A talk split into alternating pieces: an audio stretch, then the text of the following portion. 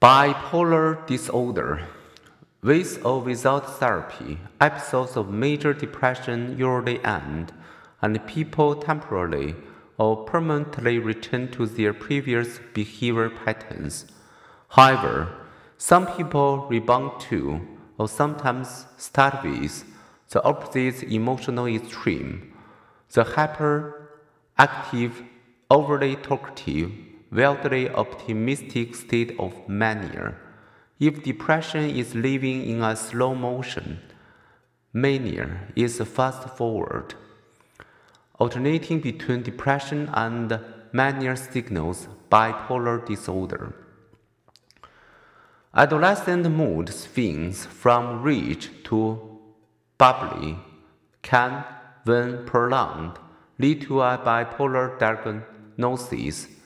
Between 1994 and 2003, diagnosis of bipolar disorders failed. U.S. National Center for Health Statistics annual physician service revealed an astonishing 40-fold increase in bipolar disorder diagnosis in those 19 and under, from an estimated 20,000 to 800,000. Americans are twice as likely as people of other countries to have ever had a diagnosis of bipolar disorder.